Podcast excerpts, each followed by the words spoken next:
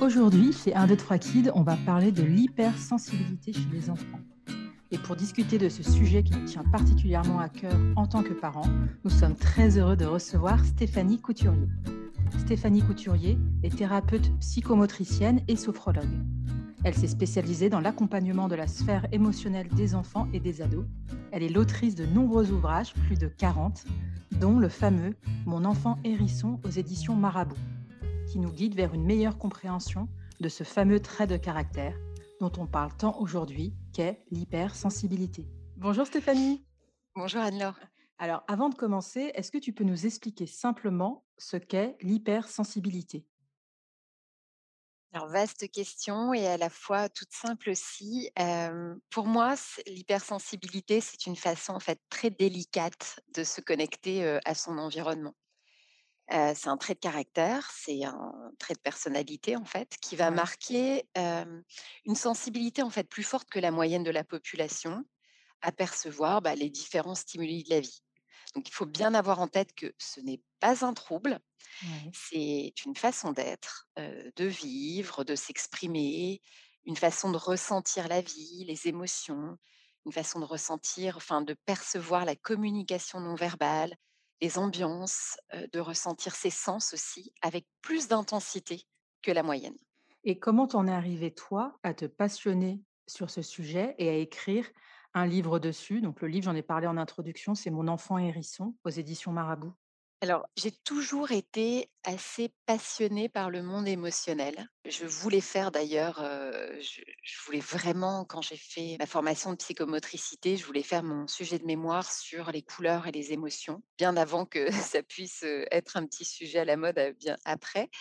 bon, il, il s'avère que la vie a fait que j'ai dû changer de sujet, mais j'étais vraiment passionnée par ça parce que moi, je me sentais envahie parfois par des émotions vraiment très fortes je me sentais un peu chahutée. Je voyais que c'était pas la même chose chez les autres généralement, que certaines personnes parfois semblaient vivre aussi ce que je vivais, mais que c'était qu'on n'était pas beaucoup, en tout cas moins que la moyenne. Donc j'ai toujours eu en tout cas le sujet des émotions bien en tête et puis bien présent. Et alors le sujet de l'hypersensibilité, c'est mon éditrice Olivia chez Marabout qui, au moins deux ans, avant la sortie du livre, si ce n'est peut-être même trois ans, m'en avait parlé en me disant est-ce que c'était une commande en fait, en me disant est-ce que tu aimerais écrire un livre sur l'hypersensibilité? Et j'avais été un peu surprise en me disant pourquoi pas, mais c'était assez drôle à ce moment-là, sans me sentir plus, plus concernée que ça. et en me disant bah, pourquoi pas, sauf que à cette période-là, j'avais déjà des livres en cours, donc j'étais en train de les terminer. Enfin, disons que j'étais en train de terminer celui que j'étais en train d'écrire, mais j'en avais déjà deux autres qui étaient en préparation. Donc, je savais que j'avais devant moi des mois de travail et je ne pouvais pas m'y atteler tout de suite. Et puis, elle est revenue vers moi un peu plus tard, un an, deux ans après, en me disant, tu sais, je t'avais parlé de, de l'hypersensibilité. Est-ce que tu es partante ou pas? Je pense que tu es vraiment la personne pour écrire sur ce sujet. Et je me suis dit, OK. Et en fait, quand je me suis mise à l'écriture, ça a été d'une évidence, d'une limpidité en termes d'écriture, parce que c'est un livre que j'ai écrit, je crois, en 15 jours. Ah oui, quand même. Oui, alors je ne dis pas que tout s'est fait particulièrement en 15 jours, c'est-à-dire que j'ai un process d'écriture particulier, c'est que j'ai besoin de me mettre dans le, dans le sujet, où je vais lire, alors pas forcément des livres sur le sujet d'ailleurs, je vais lire bah, ne serait-ce même que des romans, mais en tout cas tout ce qui m'entoure, ça peut même être un roman enfin, policier, mais en me faisant un peu, en faisant un peu vibrer le sujet en moi. Donc, de partir sur l'hypersensibilité. Et après, je vis ma vie, entre guillemets, en pensant au sujet. Donc, je fais ça quasiment pour tous mes livres. Et, et tout ce que je ressens en rapport, en lien, je le note. J'ai plein de notes, mais dans ma vie de tous les jours, autour du sujet, par rapport à ce que je vais ressentir, ce que je perçois. Et je crois que bah, toutes mes notes, elles étaient déjà, ça fait remonter beaucoup de, souvenirs d'enfance, d'adolescence, des, peurs, voilà, beaucoup de choses en moi. Et j'avais énormément de notes déjà, juste avec tout ça. Et puis après, j'ai juste fait, en gros, un, plan. Mmh et, j'ai fait, bon, après, c'était 2 grandes semaines, on va dire, d'écriture intense du matin au soir, mais ça a été fait d'une traite. Été vraiment un su c'est comme si j'accouchais un peu d'une part de moi-même, Ouais. et c'était très chouette, très révélateur et surtout ça m'a permis de mettre en mots tout ce que je vivais, tout ce que j'avais vécu et surtout, tout ce que je vivais à travers, une de mes maternités, en tout cas avec un de mes fils Ouais. et tout ce que j'avais, mis en place et puis aussi tous les patients que j'ai hypersensibles, que je comprends tellement bien, que j'arrive à accompagner, assez facilement parce que je je comprends ce qu'ils traversent et j'arrive à m'adapter à eux, assez aisément, en fait. Parce qu'on dit que 30% de la population serait hypersensible. C'est un chiffre qui te semble cohérent? À peu près, disons que pour moi, c'est plutôt 20 à 25% On va dire une personne sur 4, une personne sur 5, mais il y a pas de chiffre exact. C'est-à-dire que mmh, l'hypersensibilité, enfin on va dire que la comment dire? Percevoir la sensibilité de l'autre, c'est vraiment dans un continuum. Ça passe, à peu près de Normosensible, enfin de d'hyposensible, c'est-à-dire une sensibilité qui va être basse à l'environnement, aux normosensibles et aux hypersensibles, qui est une sensibilité élevée. D'ailleurs, les scientifiques n'aiment pas trop le terme d'hypersensible parce que, que ce soit hypo ou hyper, ça fait un peu référence à un manque ou à un excès, donc Ouais. un trouble, on va dire. Heu, or, on on est bien dans un trait de caractère et donc ce n'est pas un trouble. Donc, heu, c'est vrai que la communauté scientifique a raison, heu, préfère parler de basse sensibilité ou de haute sensibilité. Et heu, bon, dans un langage courant, c'est plus facile de dire hypersensible que hautement sensible, heu, mais ça serait un peu plus juste de parler de de haute sensibilité, on va dire. Et donc Et dans au niveau des pourcentages, excuse-moi, au niveau des pourcentages, ça glisse un peu en fait d'un, hem, justement entre la basse sensibilité, la sensibilité, on va dire plus classique et puis, la haute sensibilité, c'est ce continuum et au niveau des études, on se dit que c'est plutôt autour de 20-25% de personnes hautement sensibles. Et pourquoi on en parle, qu'aujourd'hui? Enfin, j'ai l'impression que c'est un un sujet, assez d'actualité. Enfin, en gros, c'est quelque chose qui enfin, il y a le le livre mmh, d'un ancien Robin des Bois, tu sais? Qu'est-ce qui est il est je sais plus comment il Oui, s'appelle. Heu, heu, Barthélémy, comment il s'appelle? oui, Excuse-moi, Maurice heu, Barthélémy. voilà, merci beaucoup. Maurice Barthélémy qui a écrit un livre sur l'hypersensibilité. Mmh.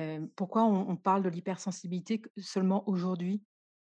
Alors c'est vrai qu'aujourd'hui, c'est un un vrai sujet d'actualité.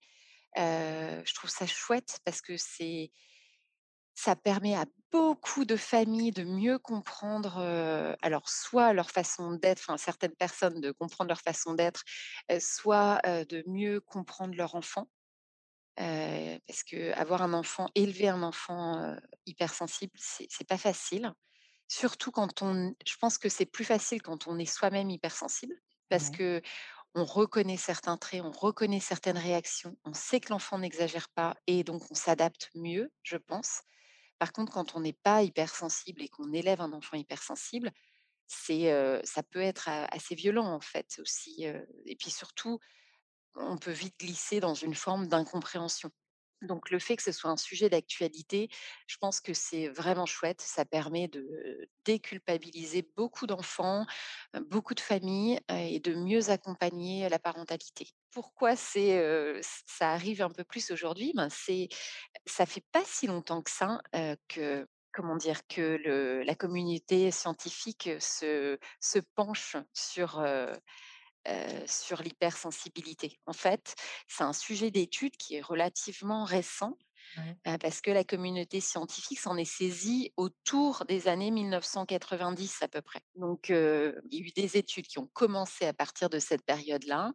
Il y a Hélène Aron qui a écrit sur le sujet et puis c'est venu petit à petit et c'est vrai que c'est arrivé, on va dire, en France, il y a, il y a juste quelques années. Moi, j'avais accueilli, il y a une dizaine d'années, j'ai, j'ai eu au cabinet un enfant américain, donc qui venait d'arriver en France, qui avait Ouais. été diagnostiqué hypersensible aux États-Unis et qui est arrivé avec, voilà, ce diagnostic d'hypersensibilité, en France. Tout le monde, en fait, regardait ne comprenait pas ce qui se passait et et ça a été un peu difficile. Moi, j'ai dû faire à cette période-là des recherches pour voir, et grâce à la maman qui m'avait aidée, qui m'avait apporté un livre et cetera, Ouais. pour, comprendre ce qui était dit et peut-être mieux accompagner. Alors, c'était facile parce qu'en fait, je me suis reconnue dedans, même si c'était des façons très différentes d'aborder les choses et puis, il faut savoir qu'il y a autant de formes d'hypersensibilité que de personnes hypersensibles. Il y a des grands traits communs qui, qui se dégagent, on va dire, mais on a tous des façons différentes d'exprimer euh, sa haute sensibilité. Donc, euh, je, je me reconnaissais dans certains traits, par exemple, de cet enfant, qui était en excès parfois, mais il y avait d'autres traits qui qui qui moi ne me touchaient pas, on va dire. Donc c'était super intéressant de faire tout ça et j'ai pu remarquer par le biais comme ça de ce patient, bah, qu'en fait aux États-Unis, il y avait un courant qui était qui était à la mode à cette période-là d'ailleurs. Ouais. Un peu, enfin je dis à la mode, c'est pas le mot, mais en tout cas qui était très d'actualité à cette période-là et qui était complètement, ignorant en France. C'était pas le moment, quoi. C'est fou, ça, c'était seulement il y a 10 ans? Oui, D'accord oui. et alors comment se manifeste concrètement l'hypersensibilité? Déjà, je pense par un traitement des informations en profondeur. D'accord. Heu, l'environnement est vraiment perçu, heu, avec intensité. Il y a des réactions émotionnelles qui vont être, heu, importantes.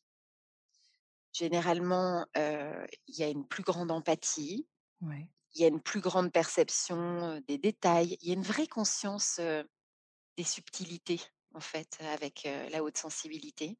Il y a une très grande tendance à la surstimulation, très grande finesse relationnelle qui va aussi qui est en lien avec, l'empathie. Sont souvent des personnes qui ont besoin de relations authentiques. Ouais. Ça crée une très belle créativité aussi et puis ça se manifeste également par, par une hypervigilance qui qui est souvent, permanente. Tu veux dire, hypervigilance, ça veut dire que c'est des personnes qui font attention, qui sont toujours sur le qui-vive? Oui, il y a en f très souvent, ce sont des personnes comme on les personnes hautement sensibles perçoivent, plus que la moyenne de la population, les leur environnement.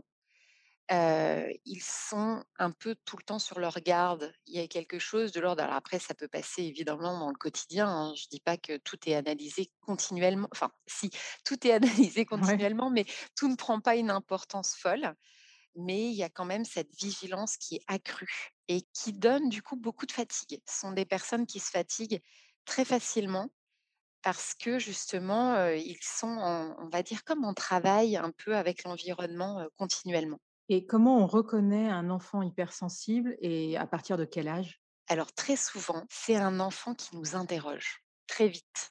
Ouais. Alors après, il y a des enfants qui vont l'exprimer plus ou moins tôt. C'est-à-dire que On peut très bien, dès, le stade du bébé, on peut très bien remarquer, en fait, une particularité chez, chez l'enfant. C'est-à-dire qu'il y a des enfants qui vont surréagir au bruit, à la luminosité, à l'ambiance, à la tension entre les parents ou, à l'état émotionnel de la maman. Voilà, tout ça, c'est ce que font tous les bébés, mais il y a certains bébés qui vont surréagir à ce qu'ils vont percevoir. Donc dès qu'on sent que ce sont des par exemple, des bébés qui pleurent beaucoup plus et et heu, qui vont être plus impressionnables, on peut se poser la question. Après, ça peut ne pas être le cas, hein, mais en tout cas, ce sont des des bébés, des enfants qui vont interroger très tôt. Mais et petite parenthèse, ce n'est pas le cas de toutes les personnes hypersensibles. C'est-à-dire que, par exemple, mon fils, c'était un bébé très facile. Il y a plein d'enfants, enfin de bébés hypersensibles pour lesquels, en fait, ça ne va s'exprimer qu'après coup. Parce que quand on est quand on a un bébé, on s'adapte d'une on sait que notre enfant est plus, qu'un bébé est plus vulnérable. Donc de de façon mais tout à fait naturelle, on va faire attention à l'environnement de l'enfant.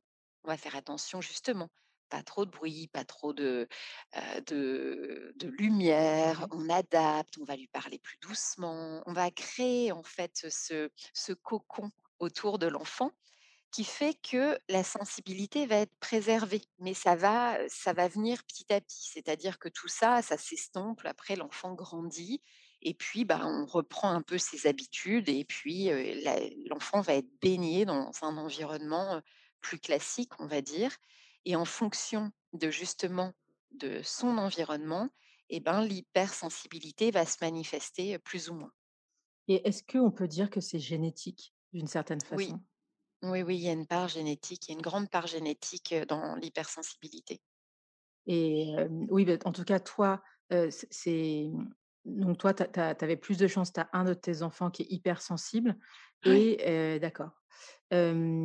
Et à partir du moment enfin Il y a des études, hein, il y a des études, scientifiques, en fait, qui ont qui ont bien marqué, le fait qu'il y avait, un aspect héréditaire, en fait, des traits héréditaires sont des gènes, qui relèvent il y a, alors, à la fois du système, autour de la sérotonine, donc de la gestion de l'humeur et puis aussi du système autour de la dopamine, donc du rôle dans le circuit de récompense et puis de la motivation et en fait, ces études ont ont vu qu'il y avait près à peu près de la moitié, en fait, de la variance de l'hypersensibilité qui était, expliquée par des facteurs génétiques Oui, c'est énorme quand même. oui, oui, c'est énorme et le reste de la variance, ça serait expliqué par des facteurs, de l'environnement. Alors justement, est-ce que l'éducation, ça a quelque chose à voir avec le fait de développer une hypersensibilité?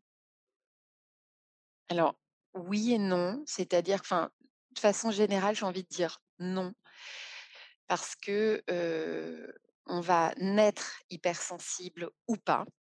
Je ne pense pas qu'on devienne alors on peut devenir de façon passagère plus sensible suite à un à un traumatisme, suite à quelque chose qui va vraiment, nous secouer, on va dire ou mais ça veut dire aussi qu'on peut retrouver après coup un état plus sécure et peut-être, où justement cette sensibilité va va redevenir comme notre normalité de base, de départ.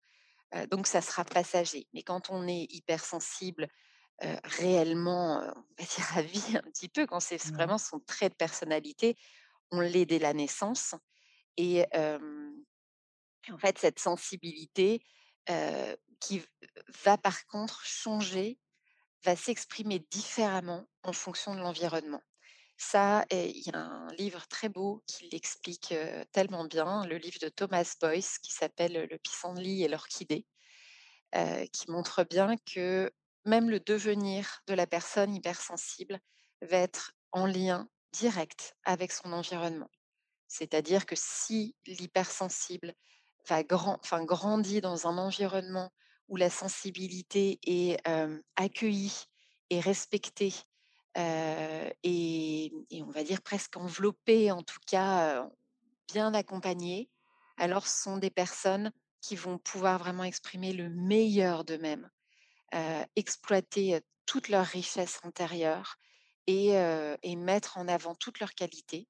Par contre, si un, enfant hypersensible est dans un environnement toxique, difficile, où, la sensibilité va être brimée, ce sont des enfants qui vont avoir beaucoup plus de risques de tomber, heu, une fois enfin, à l'adolescence ou, heu, en phase adulte, dans des dépressions, dans des ouais. comportements addictifs, heu, voilà.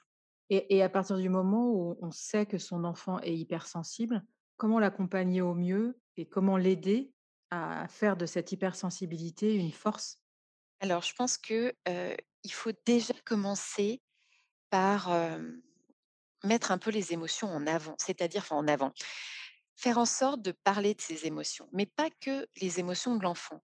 Je pense qu'il faut mettre le sujet des émotions un peu, j'ai envie de dire à table Ouais, avec la famille. C'est-à-dire que tout le monde puisse parler de ses émotions. Déjà, ouais, ça vient vraiment déculpabiliser l'enfant et comprendre que, ben, tout le monde est traversé par des émotions toute la journée.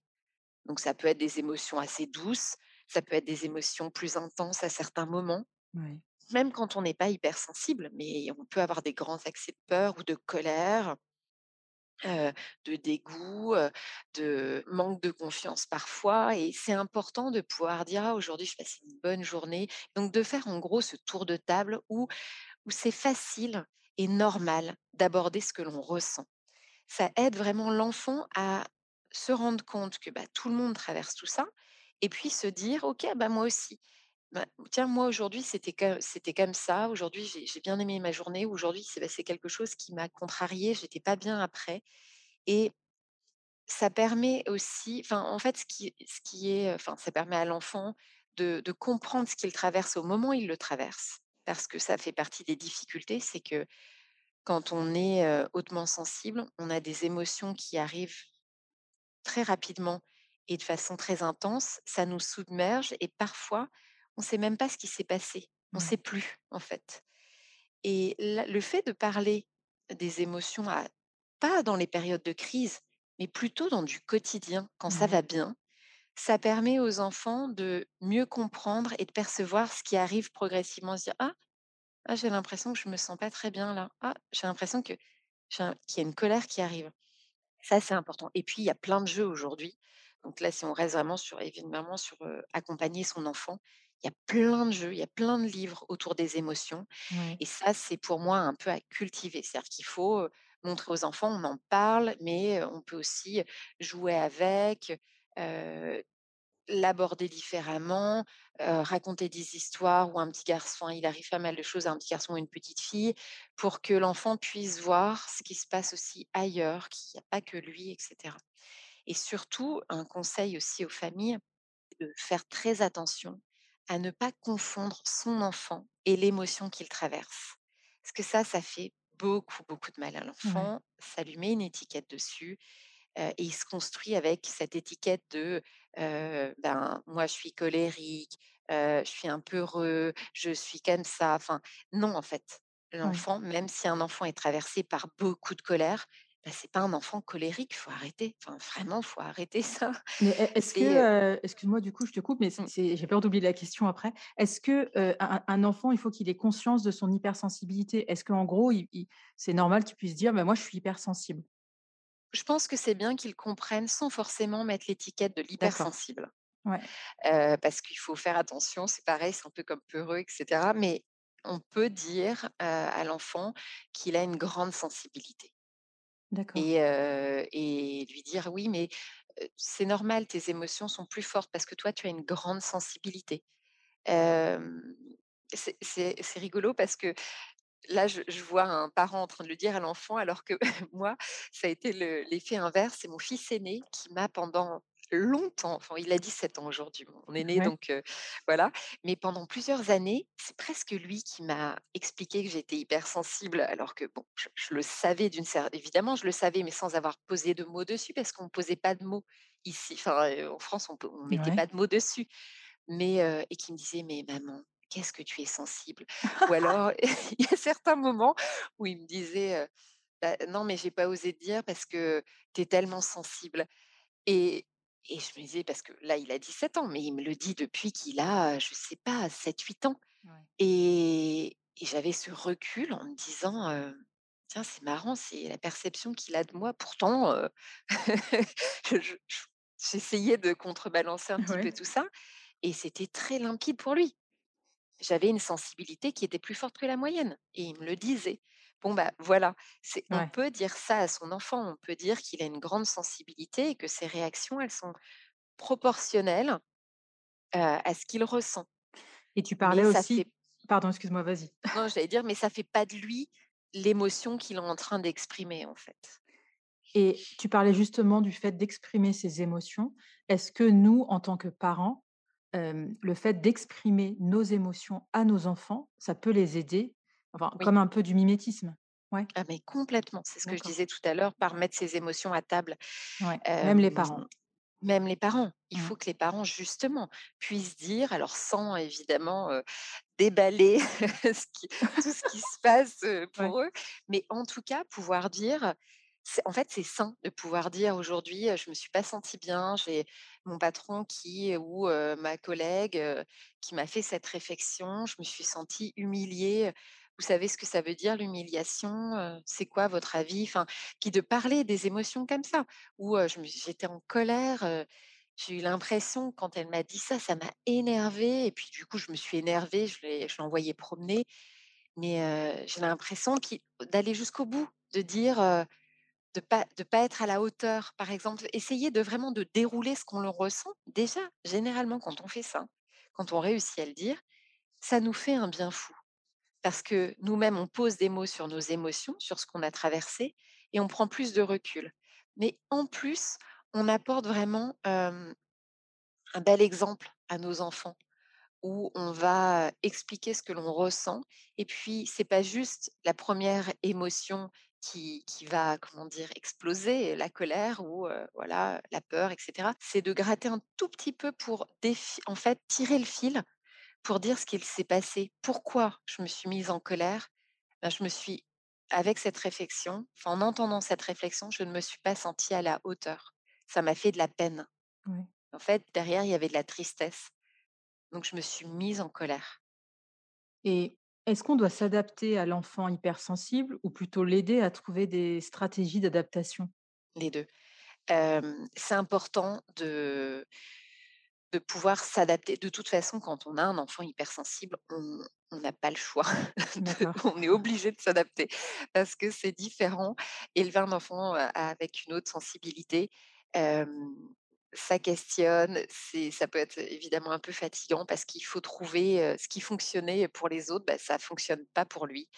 Et il faut trouver un peu des stratégies, pour que ça se passe au mieux pour lui, pour, pour la famille et puis il faut aussi l'aider à s'adapter donc parce qu'on tout le monde ne peut pas s'adapter à sa particularité, de ressentir les choses et de s'exprimer.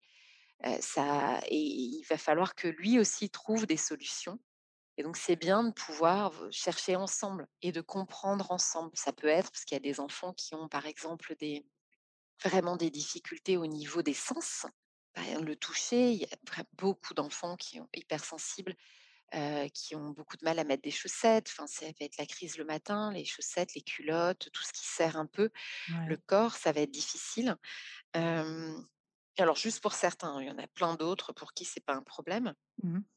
Mais bah, de se dire: «Bon, bah, ces chaussettes et ces culottes, quand on va dormir chez un copain, c'est toujours le cas. Quand on va, on part en colonie, c'est toujours le cas. Quand on» voilà et il faut trouver des solutions, pas juste pour éviter la crise à la maison, mais pour que l'enfant puisse, vivre un quotidien plus serein, même à l'extérieur. Et justement, comment tu le vois toi, avec tes petits patients et tes petites patientes, l'adaptation par rapport à l'école? Est-ce que l'école en France, elle s'adapte bien? Est-ce que c'est les les enfants quand tu es hypersensible et que tu vas à l'école, c'est quoi? C'est une épreuve de plus? C'est tu t apprends à t'adapter et tout va bien se passer? Il y a un peu des 2. Tout va dépendre, ça peut être vraiment une épreuve, ça c'est sûr et certain tout va dépendre de l'environnement et puis aussi de de la facilité d'adaptation de l'enfant, presque du degré aussi de d'hypersensibilité de ouais, l'enfant. Il y a des enfants pour qui, ça se passe bien et puis, il y a vraiment des enfants pour qui c'est une grosse épreuve. Alors en France aujourd'hui, moi je trouve quand même que c'est ça va beaucoup mieux et que, bah, c'est c'est comme pour tout, comme on parle du sujet, il y a énormément, de maîtresses, d'instituteurs et cetera qui se forment, qui qui lisent, qui comprennent, qui comprennent mieux leurs élèves, qui arrivent à mieux accompagner. Enfin j'avais encore, enfin une super maîtresse qui est, heu, qui par le biais de 2 patients qui sont dans sa classe, est venue me voir la semaine dernière. On en a discuté, heu, parce qu'elle a envie de les accompagner au mieux, mais surtout elle a envie d'accompagner tous les enfants avec cette haute sensibilité, Mmh. heu, elle a envie de les accueillir et de les accompagner, avec, avec intelligence, j'ai envie de dire et c'est génial. Donc oui, ça bouge, moi je trouve que ça bouge beaucoup. Après, c'est comme partout dans la vie, on sera toujours confronté à des personnes plus revêches, plus fermées, plus sûres d'eux-mêmes et enfin d'elles-mêmes et qui n'auront pas envie de faire l'effort de s'adapter. Et ça, oui, ça sera plus difficile pour les enfants hypersensibles, ça c'est sûr. Donc tout n'est pas c'est vraiment une question de rencontre, heu, que ce soit école publique, privée, parce que j'entends beaucoup de choses sur: «Ah mais peut-être qu'il faut que je change d'école» et cetera. Le problème, c'est que même dans l'école la plus ouverte, on va dire, avec même des pédagogies innovantes, il suffit de tomber sur la enfin, le professeur qui, heu, qui est là, mais pas forcément pour les bonnes raisons ou qui a d'autres objectifs en tête. Bon, bah, voilà, il sera pas forcément, heu, plus apte à accompagner un un jeune hypersensible. Parce et puis dans un une petite école, heu heu, où c'est une on va dire une pédagogie complètement classique et ben, tomber sur une personne extra qui, qui va, bien connaître ses élèves et qui va les accompagner, en s'adaptant. ouais et donc là, c'est un autre sujet, mais dans le cas d'une fratrie, est-ce qu'on doit traiter l'enfant hypersensible différemment des autres? Oui et non. C'est-à-dire que les grandes règles doivent rester les grandes règles, les valeurs de la famille doivent rester les valeurs de la famille. Par contre, évidemment, on doit s'adapter et c'est important d'apporter plus de souplesse dans le fonctionnement que l'on aura avec l'enfant qui est, qui est très sensible. Tu est-ce que tu le vois aussi avec, avec tes patients et et tes patientes, le fait d'être un enfant hypersensible, ça a pas des conséquences enfin, je veux dire, c'est toute la toute la famille est impactée, heu, c'est c'est globalement ça ça se passe bien? Puisque c'est juste c'est plus un trait de caractère, en fait.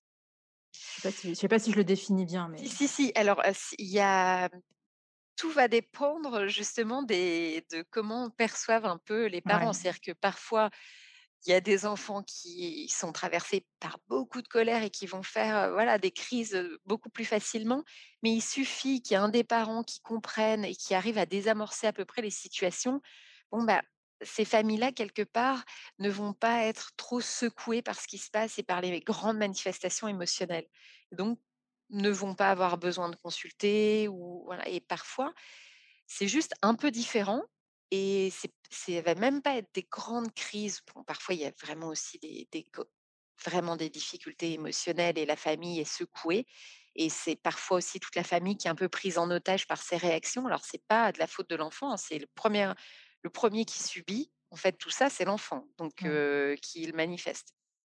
C'est juste que tout le monde va être quand même un peu pris en otage. Donc tout va tout va dépendre un peu de la réaction de l'environnement. Ce qui est sûr, c'est que, c'est difficile, on ne peut pas faire comme si de rien n'était et on ne peut pas juste, glisser au-dessus et ne pas s'en occuper. Ça interroge, un enfant qui est hypersensible va interroger plus que les autres, va nous demander de nous adapter beaucoup plus qu'avec les autres, et va nous comment dire? Nous mettre un peu plus à l'épreuve sur notre chemin de parentalité. Alors ça va être le moment mythe ou réalité sur l'hypersensibilité. Je vais t'énoncer des affirmations et à toi de me dire spontanément ce que tu en penses et de peut-être développer un peu derrière. OK. Alors, les hypersensibles sont tous des artistes. Ah! J'aimerais dire oui. C'est-à-dire que dans le fond, il y a beaucoup plus de créativité. Je pense qu'il y a, mmh, une puissance créative qui est plus importante, chez la personne hypersensible parce que au niveau des les perceptions sont telles, hem, c'est va être très vite corrélé à de l'émotionnel. C'est c'est vraiment un puits de créativité pour moi l'hypersensibilité. Mais On n'y a pas forcément accès, en tout cas pas forcément accès tout de suite. Donc heu, on va pas forcément exprimer cette créativité. Si je prends juste mon exemple, juste pour moi, je ne me suis jamais sentie enfin si, je me suis sentie créative à partir du moment où je me suis mise à écrire, mais c'était il y a pas longtemps, c'était il y a quelques années.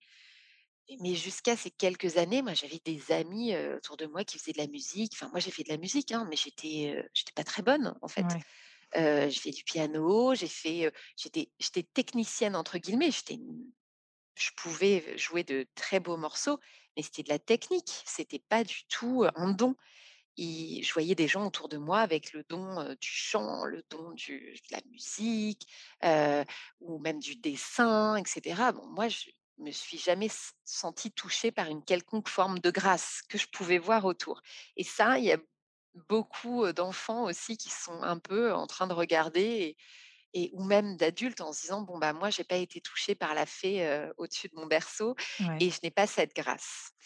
Néanmoins, je pense qu'on l'a tous, tous et que, c'est peut-être même plus fort chez les personnes hypersensibles. Enfin, c'est ce que je pense. Par contre, on n'a pas forcément, trouvé la porte, on n'a pas encore ouvert cette porte de créativité. Moi, ça par exemple, ça ne s'est ouvert que lorsque j'ai, je me suis mise alors peut-être pas avant d'écrire, mais quand je me suis mise à à faire des sophros adaptés aux enfants, j'ai senti que c'était d'une limpidité incroyable et que je je me je m'étonnais moi-même. Je ne comprenais je ne comprenais pas ce qui se passait Ah, et je me suis dit. «Tiens» ouais et je me suis dit: «Ah, j'ai compris que j'avais touché quelque chose, en moi qui était de l'ordre de de la créativité» et dans cette forme-là, je peux me sentir un peu artiste, mais c'est tout Ouais. et il y a voilà donc oui, je pense qu'il y a plus de possibilités, d'être artiste, mais encore faut-il, trouver la porte. Alors, deuxième affirmation, on doit éviter les émotions fortes aux hypersensibles. Mmh. Je pense qu'il se que même se préserve de ça, mais pas forcément enfin, en tout cas, non. Est-ce que l'on doit éviter les émotions fortes aux hypersensibles?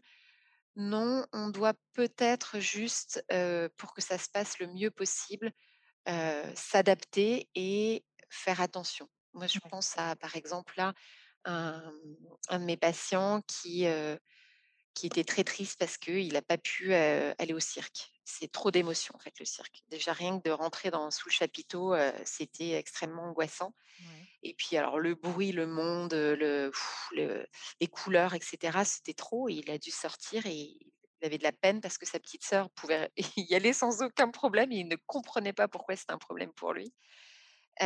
Bon, bah, je pense qu'on peut prévenir et s'adapter. C'est-à-dire qu'on sait que les cirques, par exemple, typiquement, les feux d'artifice, heu, les mouvements de foule, en fait, heu, voilà, tout ça, ça va être mettre l'enfant hypersensible en difficulté donc, on prévient l'enfant de comment ça va se passer, parce que on peut être très content d'aller au cirque comme ça, puis en fait, quand on arrive et quand on on a l'oppression du groupe, de de comment dire? De l'environnement qui va être petit, un peu les uns sur les autres et cetera.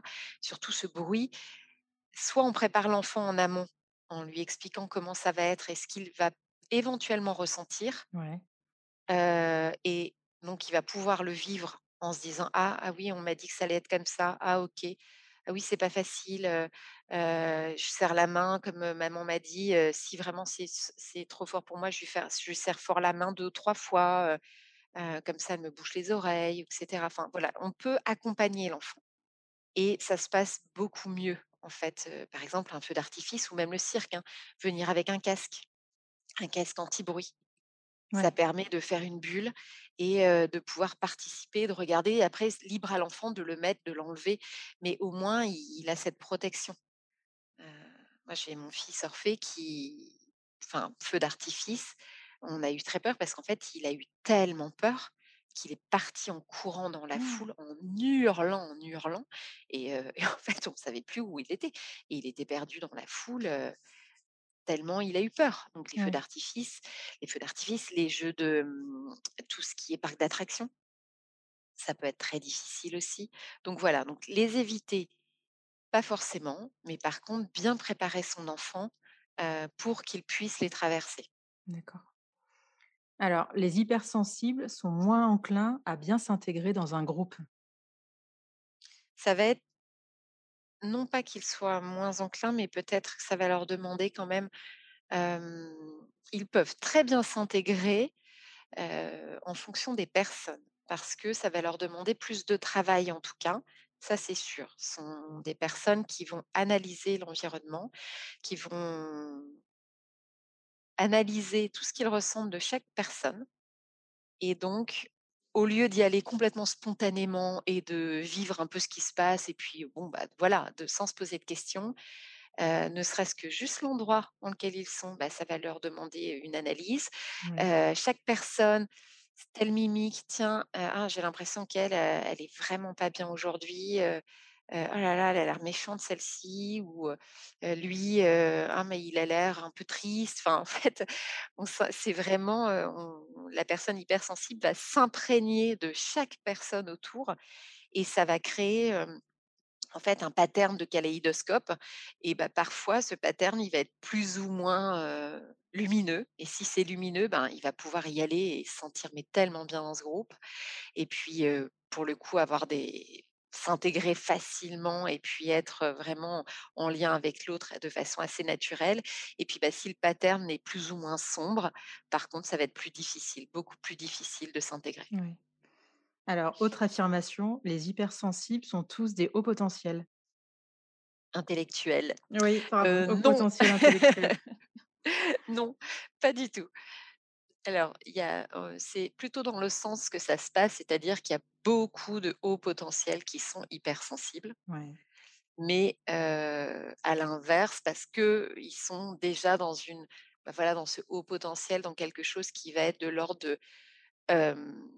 de, alors de l'excès, c'est pas c'est pas une réalité, mais en tout cas quelque chose qui va être très, très activé en eux et donc la sensibilité peut en faire partie.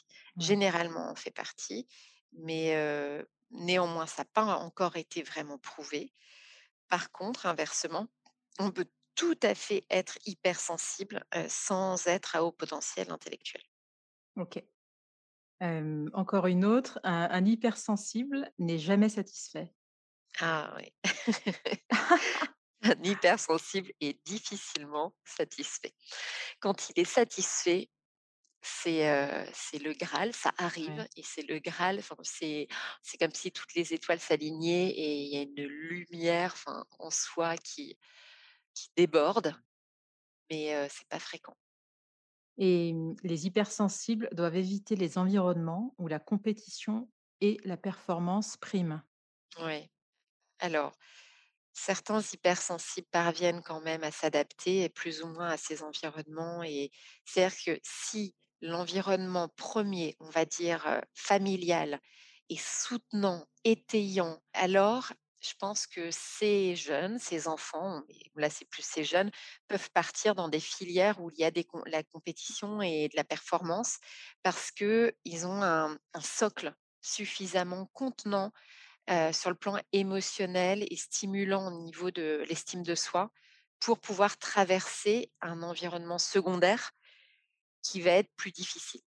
D'accord. Par contre, s'il n'y a pas, ce alors déjà, même quand on a ce socle, par contre, traverser ça, ça peut être très difficile et et alors si on n'a pas cet environnement de base familial, soutenant, étayant, c'est très compliqué. Dernière affirmation, les filles sont plus enclines à être hypersensibles. Non, il y a autant de garçons hypersensibles que de filles hypersensibles. Sauf que ça passe un peu différemment. C'est vrai que pour un pour un garçon, ça peut passer pour, heu, une sorte de faiblesse, heu heu, de caractère, alors que pour une fille, on trouve que c'est c'est un trait de caractère qui est plus féminin d'être sensible, donc ça passe un peu plus facilement. Mais la réalité, c'est que, c'est exactement la même chose, qu'on soit garçon et fille et il y a autant de d'hypersensibilité chez le garçon et chez la fille. Et pour finir, Stéphanie, est-ce que tu peux nous donner 3 astuces pour gérer le quotidien avec un enfant hypersensible? Alors, on en a parlé tout à l'heure déjà. Pour moi, c'est vraiment de parler, le la première astuce, ça serait de de parler des émotions en Ouais, famille. Ça, c'est vraiment important. Donc de faire ce tour de table le soir, de dire: «Et toi, comment s'est passée ta journée? qu'est-ce qui a été, qu'est-ce qui a été enfin le ton rayon de soleil de la journée? Et puis, qu'est-ce qui a été est-ce qu'il y a eu un orage?» voilà, c'est c'est de pouvoir et puis surtout, c'est pas juste les enfants, il faut que les parents participent et puis parlent dévoilent un peu de leur intériorité et de leur vie émotionnelle. Donc ça, ça me paraît vraiment, important. ensuite, ça serait de de faire en sorte vraiment de ne jamais confondre, je l'ai dit aussi tout à l'heure, donc de ne jamais confondre son enfant et l'émotion qu'il traverse. Je le répète, un enfant n'est pas peureux, un enfant est traversé par des peurs, même s'il est traversé par des peurs fréquemment à une période de sa vie. Parce que, on peut en fait, on évolue tous et c'est difficile de grandir avec une étiquette et on a du mal à s'en défaire. Parfois, c'est avec des années de thérapie quand on est adulte, qu'on se défait d'étiquettes qu'on nous a posées dessus quand on était enfant. Donc ça vraiment, enfin, si on pouvait si tous les parents pouvaient se donner le mot et faire cet effort énorme parce qu'on le fait assez naturellement. C'est dur, mais c'est vrai. On on met très, très vite des étiquettes sur nos enfants. Alors, si c'est des étiquettes très positives, et qui, heu, boostent l'estime de soi, bon, bah, pourquoi pas. Mais, souvent, c'est pas le cas. C'est pas ce genre d'étiquette qu'on met sur son enfant. Donc, il faut vraiment faire attention à ça. C'est faire cet effort-là de, l'enfant est traversé par à certaines, certaines périodes, puis après il y a plein d'enfants qui, on en parlait encore hier en famille, bah, qui vont être par exemple timides, enfin en tout cas, voilà, se montrer timides, une période de leur vie, dans la petite enfance, puis après plus du tout, en grandissant, au contraire, être très à l'aise, sauf que si cet enfant, on lui a dit: «Ah, qu'est-ce qui est timide? Qu'est-ce qui est timide? Qu'est-ce qui est timide?» bon, bah, c'est dur de se défaire de ça parce qu'il grandit avec: «Qu'est-ce que je suis timide?» pourtant progressivement, il sent que c'est plus d'actualité pour lui. Non, donc il est traversé par des excès de timidité, par un mal-être face à l'autre et cetera. C'est pareil pour, il y a plein de jeunes qui n'aiment pas les parcs d'attractions, quand ils sont petits, parce que, c'est trop d'émotions et pourtant en grandissant, par exemple à l'adolescence, ils vont se mettre à adorer être face à un émotionnel fort et heu, vont adorer aller dans les parcs d'attractions avec des attractions, complètement folles et puis elles vont adorer d'un seul coup regarder des films d'horreur. Alors Ouais. qu'avant le le moindre dessin animé avec, des séquences difficiles et ben, c'était trop pour eux. Donc tout ça, ça évolue. Il faut vraiment l'avoir en tête et donc faire attention à ne pas mettre d'étiquette sur son enfant. Et alors 3e, heu, 3e astuce, ça serait de vraiment faire en sorte justement de booster la confiance de notre enfant, l'estime, son estime de lui-même, mais dès tout petit et donc c'est de prendre le temps de faire les choses parce que c'est pas juste dire: «Oh là là, qu'est-ce que tu es fort! Oh là, c'est bien ce que tu fais!» c'est pas juste ça. Parce que ça, ça c'est chouette, hein, pour l'enfant, mais ça n'a pas non plus beaucoup de valeur. Par contre, prendre le temps d'être à côté de son enfant et de l'accompagner quand il ne sait pas faire quelque chose, au lieu de s'il sait pas mettre ses chaussures, au lieu de lui mettre ses chaussures pour aller plus vite. Bon, je dis ça, parfois on n'a pas le choix et on culpabilise pas, hein, on enfin voilà, dans le Oui. on prépare, heu, on prépare sa famille le matin, il faut partir. Bon, ben, on n'a pas non plus 20 minutes devant soi pour juste mettre une chaussure, qu'on soit bien d'accord. Par contre, ces moments, il faut les prendre quand on a le temps. Donc, quand c'est le week-end, quand c'est des vacances, se dire: «On se pose» et si on perd une demi heure à apprendre juste à enfiler, des chaussures, bah, c'est pas grave en fait Mmh. et on montre à l'enfant. Alors on ne fait pas à sa place, on lui montre comment faire et on lui dit: «Vas-y» et même si c'est dur, c'est oui, oui, parfois c'est difficile, d'apprendre à faire ce certaines choses, mais c'est pas grave, je vais t'aider. Je vais t'aider, on y va ensemble. Regarde comment tu fais et la plus grande satisfaction de l'enfant, c'est de voir qu'on a cru en lui, qu'on a confiance en lui et que même si ça prend du temps, il finit par y arriver et alors là, c'est absolument génial et ça, ça lui permet de se rendre compte que, bah, il est capable de tout en réalité. S'il a confiance en lui, s'il prend le temps de s'exercer et de faire les choses, il va y arriver, même si c'est quelque chose de difficile pour lui. Donc évidemment, c'est pareil pour tout. Ça va être pour quand il y a des colères qui le traversent, quand, il doit faire une activité, mais qu'il a l'impression qu'il est pas assez bon ou quand il doit aller quelque part, mais ça lui fait peur. Bon, bah, il sait que si son environnement a confiance en lui et lui donne l'énergie pour, bah, essayer et puis c'est pas grave s'il y arrive pas tout de suite. Ça alors, il a vraiment sur le plan de son estime de lui-même, il a mais des ressources incroyables et il va pouvoir, mais dépasser tout ce qu'il désire dans sa vie. OK et ben, écoute, merci beaucoup Stéphanie, c'était passionnant. Bah, Merci un pour, heu plaisir. merci et puis écoute, je te dis au revoir. Au revoir Anne-Laure.